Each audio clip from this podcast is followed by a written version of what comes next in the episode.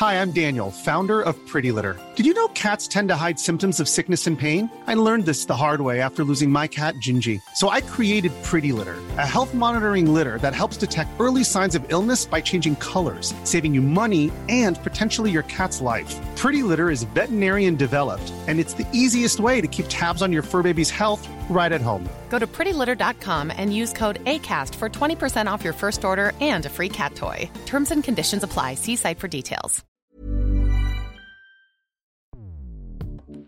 Escuchas. Escuchas. Escuchas un podcast de Dixo.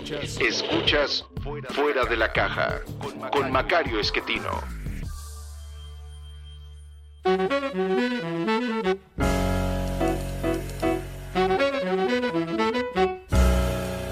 Bienvenidos, esto es Fuera de la Caja. Yo soy Macario Esquetino, le agradezco mucho que me escuche. Eh, esta es eh, una sesión más de coyuntura, ahora al viernes 16 eh, de abril. Esta semana lo que tuvimos fue, mm, yo creo que una muestra muy clara de eh, la naturaleza del gobierno que tenemos en México. Eh, más que hablar de economía, hoy quisiera concentrarme en lo que ha estado ocurriendo en el Congreso. ya había este gobierno impulsado una iniciativa preferente en materia eléctrica, modificaciones a la ley de la industria eléctrica, que el presidente envió, insisto, como iniciativa preferente, pero además insistió en que no le modificaran ni una coma. Y así fue aprobada la ley, que de inmediato fue recurrida. Eh, se otorgaron suspensiones, eh, primero eh, temporales, después ya permanentes, con validez general, porque la ley va claramente en contra de lo que dice la Constitución. Se, va a pelear esto todavía en, en, la Suprema Corte, pero en esta semana nos agregaron a esto la ley de hidrocarburos, en donde pues se busca prácticamente hablando, eh, poder limitar la actividad del sector privado en materia de distribución, comercialización, almacenamiento de eh, petrolíferos, pero aprovechando el viaje de otras cosas eh, y pone en riesgo inversiones que ya se han realizado porque pues permitiría incluso el tomar control de, la inversión. esto es también inconstitucional, también ya está siendo recurrido y, vamos a, observar qué, qué es lo que pasa, pero de inmediato eh, pues han continuado con esta mm, voluntad inconstitucional, eh, aprobando en el Senado un eh, registro de datos biométricos, biométricos perdón, para la adquisición de servicios de telefonía celular. Esto implica que si usted va a querer comprar un celular, va a tener que registrar en la empresa que le vende las eh, características eh, biométricas que se utilizan para eh, seguridad. Este es el rostro, específicamente el iris de los ojos, las huellas digitales. y esta información, pues, de alguna manera el, gobierno piensa cuidarla. Ya recordará usted que nos ha ocurrido que el padrón del, IFE antiguo acabó vendiéndose en Tepito eh, y que eh, otras eh, acumulaciones de información que debería estar cuidando el gobierno han acabado también en manos pues o del comercio informal o directamente del crimen organizado. Imagine usted que el iris de sus ojos queda en manos de una persona que pueda entrar gracias a ello en su cuenta bancaria y terminar con todos sus ahorros. Eh, pues de eso se trata. Esto evidentemente es inconstitucional, va en contra del derecho a la privacidad que está registrado en la Carta Magna, eh, pero pues eh, todo parece indicar que el grupo que está en el poder ha perdido ya el último pedacito de vergüenza que le quedaba y el último golpe que dieron fue ampliar arbitrariamente el plazo de la presidencia del ministro Saldívar en la Suprema Corte de Justicia, un par de años para que se pueda quedar hasta el final de este sexenio. Eso también es violatorio de la Constitución, en donde se establece claramente que el presidente de la Corte ocupará ese puesto por cuatro años sin derecho a ninguna reelección. Eh, no dice cuatro años más lo que se le ocurra al señor Ricardo Monreal o al señor López Obrador, no, cuatro años y punto. De manera pues que eh, estamos eh, siendo testigos de una violación constante a la Constitución de parte de un gobierno que juró eh, hacerla cumplir. No lo ha hecho.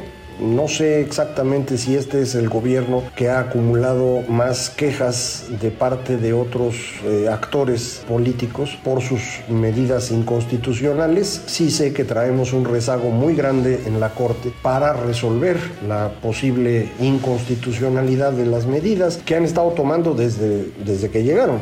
No sé en qué momento le va a tocar a la ley eléctrica, a la de hidrocarburos.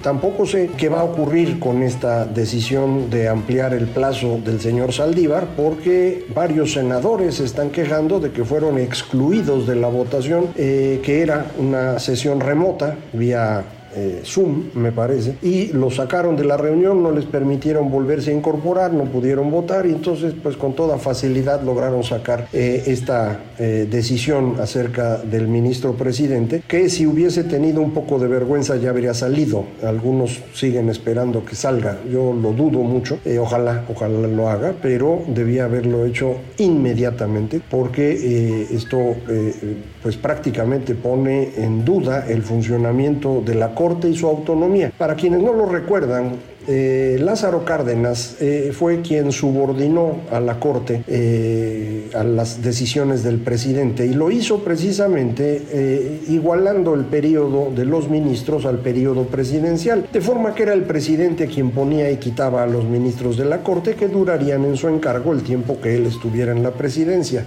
para evitar este control del gobierno, del presidente hacia la Corte, es que se establecieron los periodos de los ministros que fuesen alternados, escalonados, que duraran hasta 15 años en el puesto para que no puedan ser removidos por el presidente de turno y que nunca coincidiera necesariamente todo el sexenio con todo el periodo del presidente de la Corte. Podría ocurrir que los cuatro años primeros de un gobierno le toquen eh, eh, al presidente de la Corte junto al presidente de la República, pero después habría sustitución. Bueno, lo que quieren es extender eh, que coincida. Esto eh, acaba por completo, me parece, con la autonomía de la Corte, subordina notoriamente. Saldívar ha sido subordinado por voluntad propia, esto no parece tener mucha duda, eh, pero institucionalmente no teníamos esto la cantidad de acciones en contra del funcionamiento adecuado de la institucionalidad en México, eh, yo insisto, es un problema serio. Y es un problema serio porque no tenemos una institucionalidad alterna. Eh, vuelvo a recordarle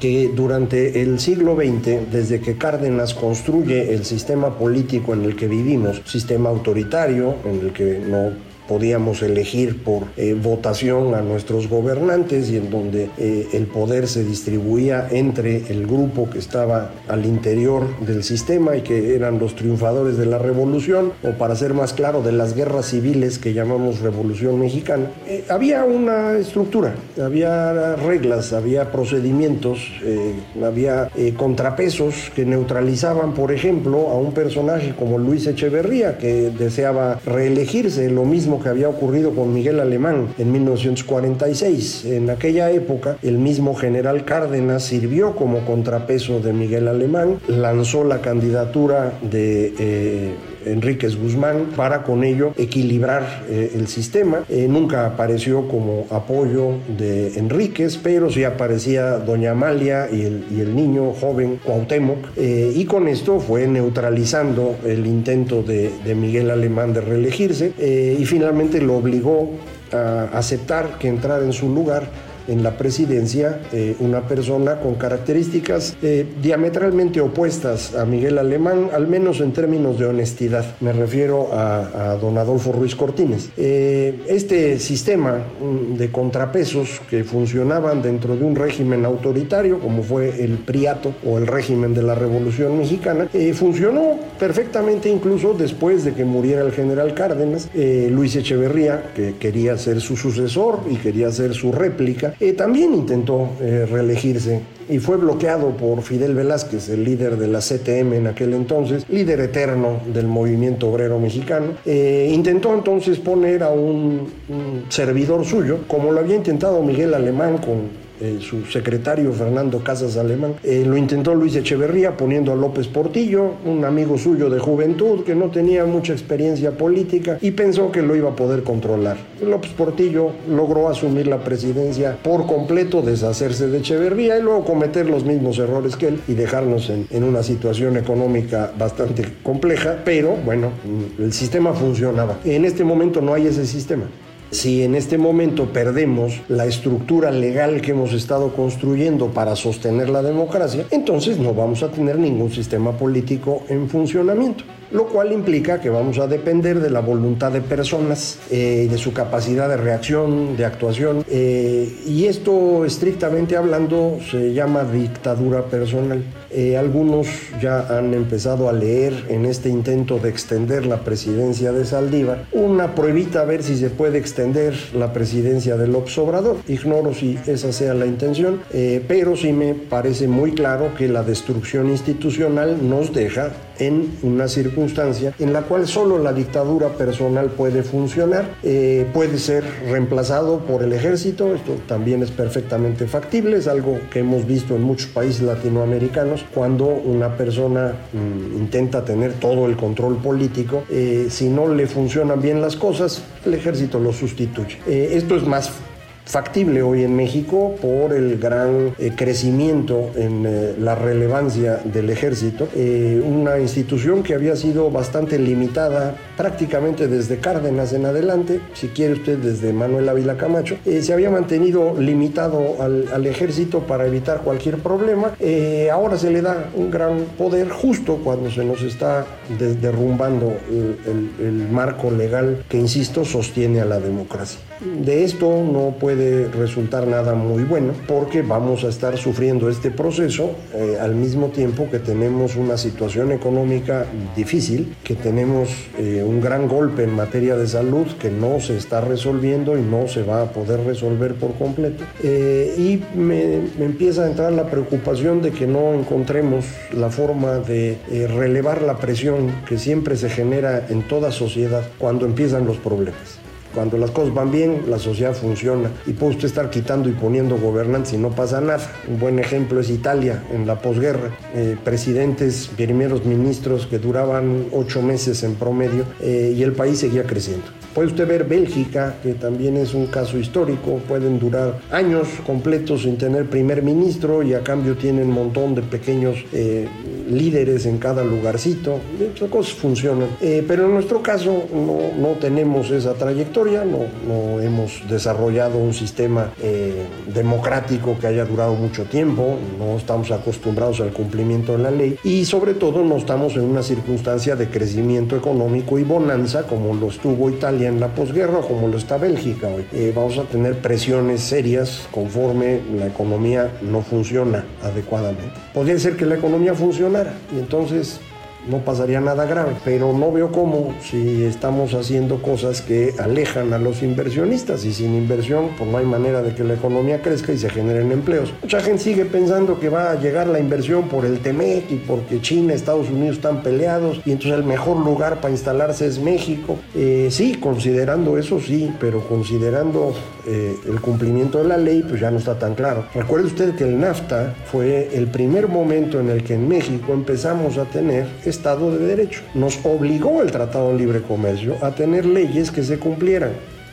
y empezamos a tener leyes sobre competencia económica, sobre derechos humanos, sobre comercio exterior, eh, sobre inversión extranjera, que tuvieran algo de lógica y que no estuvieran en manos del personaje que vivía en ese momento en Los Pinos. Eh, esto es lo que se viene abajo y entonces vuelve muy difícil venir a meter dinero para, para hacer cualquier cosa. Nos está ocurriendo en el momento que hay una gran transformación tecnológica en el mundo que hace menos importante lo que ya se había invertido en México. Si usted invirtió en México para hacer autos de combustión interna y ahora lo que hay que producir son autos eléctricos, pues no hay ninguna razón para hacerlo aquí. Puede hacerlo en otra parte. La inversión que tiene en México para combustión interna, pues se puede ir acabando en el tiempo. Quedan 5, 6, 8 años de este tipo de autos y después ya no habrá más. Eh, así que bueno, se puede depreciar ahí lo que quede e instalar su planta en otro lado yo esperaría que no fuera así. Yo quisiera que vinieran acá y sería extraordinario, pero para eso pues hay que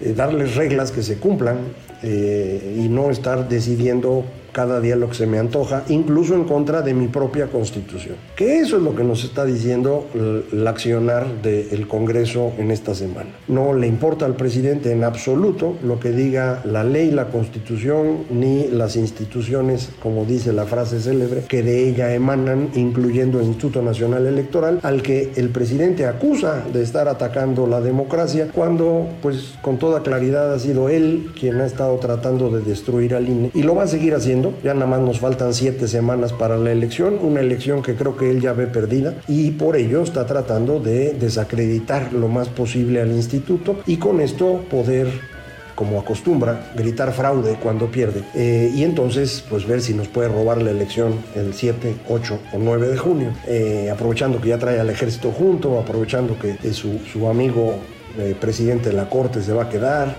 Creo que esto es lo que tenemos. No es un momento muy agradable, eh, pero otra vez yo no tengo la culpa de nada, nomás se lo estoy describiendo. Puede usted confirmar todos los dichos que le he presentado contra la información que, se tiene en este momento y, verá que la circunstancia está, está complicada. Yo entiendo a todos aquellos que tratan de eh, minimizar la situación eh, porque no, no es fácil enfrentar el asunto y decir, oiga, esto se puede acabar en siete semanas, ¿eh?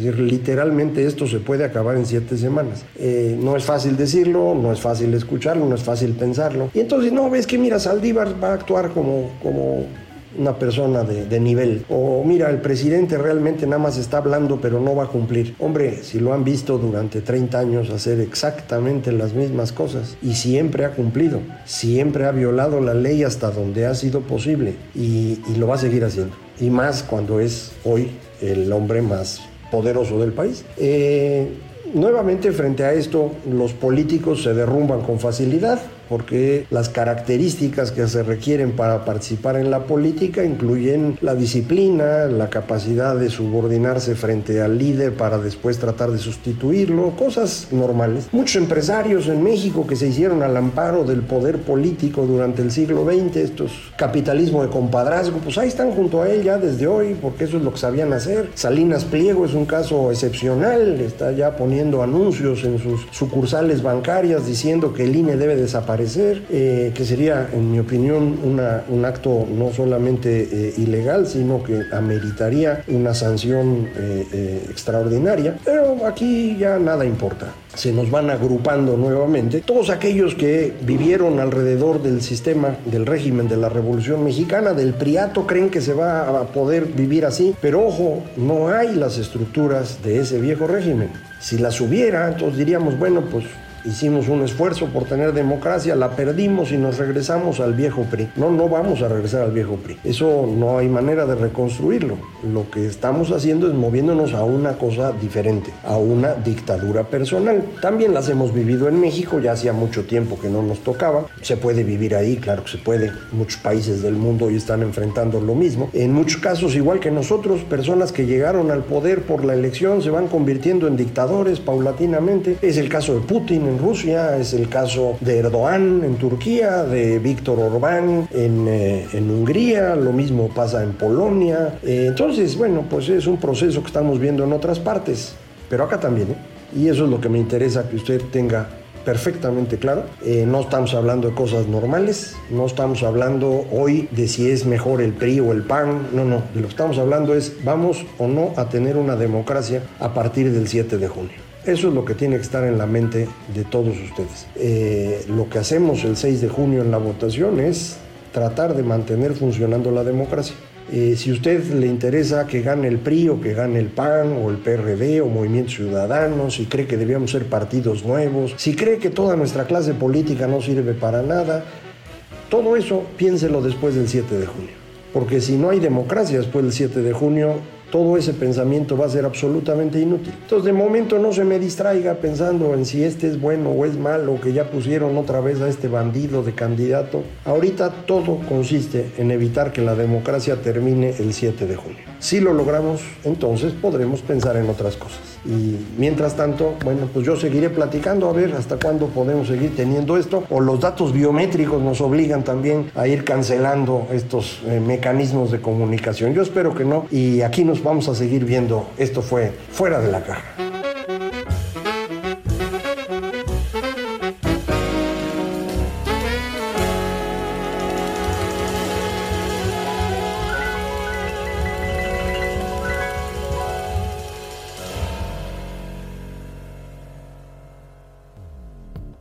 Dixo presentó Fuera de la caja con Macario Esquetino. La producción de este podcast corrió a cargo de Verónica Hernández. Coordinación de producción, Verónica Hernández. Dirección general, Dani Sadia. Hi, I'm Daniel, founder of Pretty Litter. Cats and cat owners deserve better than any old fashioned litter. That's why I teamed up with scientists and veterinarians to create Pretty Litter. Its innovative crystal formula has superior odor control and weighs up to 80% less than clay litter. Pretty Litter even monitors health by changing colors to help detect early signs of potential illness. It's the world's smartest kitty litter. Go to prettylitter.com and use code ACAST for 20% off your first order and a free cat toy. Terms and conditions apply. See site for details.